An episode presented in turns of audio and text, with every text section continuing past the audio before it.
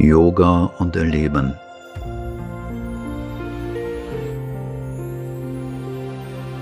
Ein Haus für den Herrn. Ein zweites Kapitel Yoga im Leben der Welt. Zitat Sri Aurobindos Wir haben uns daran gemacht, unser ganzes Wesen und die ganze Welt für Gott zu erobern.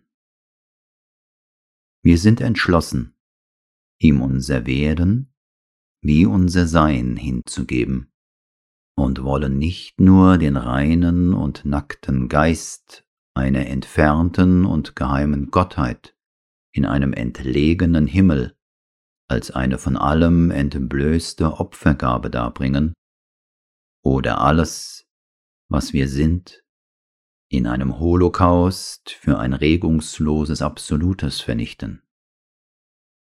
Das Göttliche, das wir verehren, ist nicht nur eine ferne, außerkosmische Wirklichkeit, sondern eine halb verhüllte Manifestation, die uns hier im Universum gegenwärtig und nahe ist.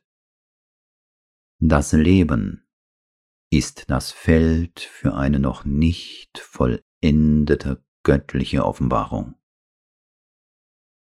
Wir müssen hier im Leben, auf der Erde, im Körper die Gottheit enthüllen. Hier müssen wir ihre transzendente Größe, ihr Licht, und ihre wunderbare Lieblichkeit unserem Bewusstsein zu etwas Wirklichem machen, es hier besitzen und, soweit das möglich ist, zum Ausdruck bringen. Wir müssen also in unserem Yoga das ganze Leben annehmen, um es bis zum äußersten umzuwandeln. Es ist uns verboten, vor den Schwierigkeiten, die dieses Annehmen unserem sonstigen Ringen noch hinzufügen könnte, zurückzuweichen. Wenn dadurch auch der Pfad noch rauer, das Ringen noch komplexer und erschreckend hart wird, so ist das eine Kompensation dafür, dass wir später an einem gewissen Punkte einen ungeheuren Vorteil gewinnen. Denn sobald unser Mental richtig auf die zentrale Schau eingestellt und sobald unser Wille dahingehend umgewandelt ist, diesem einzigen Ziel nachzustreben, wird das Leben selbst zu unserem Helfer. Wir können nun unverwandt, wachsam und integral bewusst jede Einzelheit seiner Gestaltungen und jedes Ereignis seiner Abläufe als Nahrung für das Opferfeuer in unserem Inneren verwenden. Wir können, siegreich in unserem Kampf, die Erde selbst dazu nötigen, dass sie uns zu unserer Vollkommenheit hilft, und wir dürfen dann das was wir verwirklichen, mit der Beute schmücken, die wir den Mächten, die uns Widerstand leisten, entrissen haben. Zitat Ende. Dieser Yoga, den Sri Aurobindo den integralen Yoga nennt, da er die Essenz und viele Vorgänge alter Yogasysteme in sich aufnimmt, Dieser Yoga ist nicht grundlegend etwas völlig Neues. Das Neue liegt in seinem Ziel, seinem Ausgangspunkt und der Vollständigkeit seiner Methode. Sri Aurobindo sagt dazu in einem seiner Briefe an einen Schüler, Ich weiß sehr wohl, dass es scheinbar ähnliche Ideale und Erwartungen gab. Die Vervollkommnung der Menschheit, gewisse tantrische Sadhanas, die Bemühung um vollkommene physische Siddhi bestimmter Yogaschulen und so weiter.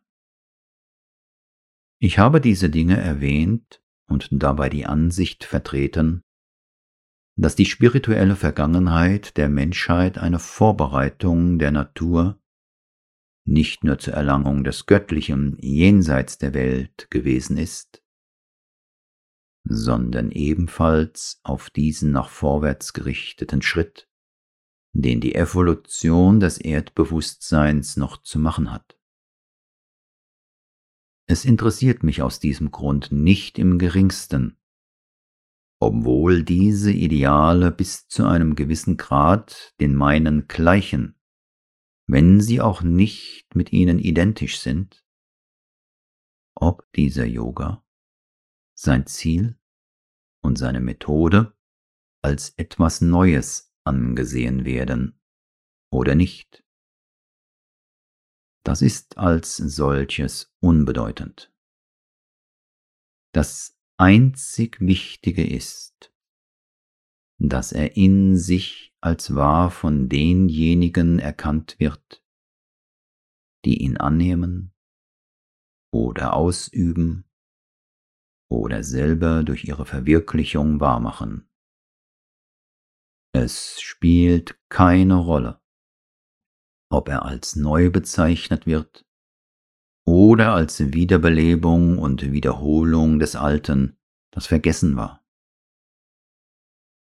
Ich habe ihn in einem Brief an einige Sadaks als neu bezeichnet, um ihnen zu erklären, dass eine Wiederholung des Ziels und der Idee alter Yogasysteme in meinen Augen nicht genüge, weshalb ich etwas zu erreichen, das aufgezeigt habe, das bislang noch nicht erreicht und noch nicht klar erkannt wurde, obwohl es das natürliche wenn auch noch verborgene Ziel des ganzen vergangenen Strebens gewesen ist.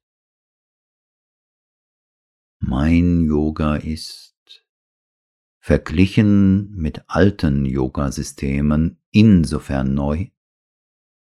Erstens, weil er nicht auf eine Abkehr von der Welt und dem Leben um des Himmels und Nirvana willen zielt, sondern auf eine Wandlung des Lebens und Daseins. Und dies nicht als etwas Untergeordnetes oder Zufälliges, sondern als deutliches und im Mittelpunkt stehendes Ziel. Wenn es ein Herabkommen in anderen Yoga-Systemen gibt, so ist dies lediglich ein Zufall auf dem Weg oder etwas, das sich aus dem Aufsteigen des Bewusstseins ergibt. Das Aufsteigen jedoch ist dort das Ziel. Hier ist das Aufsteigen der erste Schritt. Es ist ein Hilfsmittel für das Herabkommen. Stempel und Siegel dieser Sadhana ist das Herabkommen des neuen Bewusstseins, das durch das Aufsteigen erreicht wird. Selbst Tantrismus und Vishnuismus enden in der Befreiung vom Leben. Hier ist das Ziel die göttliche Erfüllung des Lebens. Zweitens, weil das Ziel, nach dem gesucht wird, nicht eine individuelle Verwirklichung des Göttlichen zum Heile des Einzelnen ist, sondern etwas, das für das Erdbewusstsein hier gewonnen werden muss. Eine kosmische, nicht allein eine überkosmische Verwirklichung. Das zu Gewinnende ist das Einbringen einer neuen Bewusstseinsmacht, der des Supramentals, die bislang noch nicht in der Erdnatur geformt und direkt tätig wurde, nicht einmal im spirituellen Leben, die also noch geformt und unmittelbar wirksam gemacht werden muss Drittens, weil eine Methode zur Erreichung dieses Ziels erarbeitet wurde, die so total und umfassend ist wie dieses Ziel selbst, nämlich die gänzliche und integrale Wandlung des Bewusstseins und der menschlichen Natur. Sie greift zwar alte Methoden auf, doch nur als Teilaspekt und augenblicklicher Unterstützung anderer Methoden, die sich von diesen unterscheiden. Ich habe in alten Yoga-Systemen diese Methode in ihrer Ganzheit oder etwas Ähnliches weder verkündet noch verwirklicht gesehen. Wäre dem nicht so, hätte ich meine Zeit nicht damit vergeudet, in dreißigjähriger Suche und innerer Schöpfung einen Pfad auszuhauen, wenn ich stattdessen sicher zu meinem Ziel hätte heimeilen können, leichten Galopps auf Wegen, die bereits gebahnt wurden, ausgetreten, kartografiert, asphaltiert, gesichert und der Öffentlichkeit zugänglich gemacht.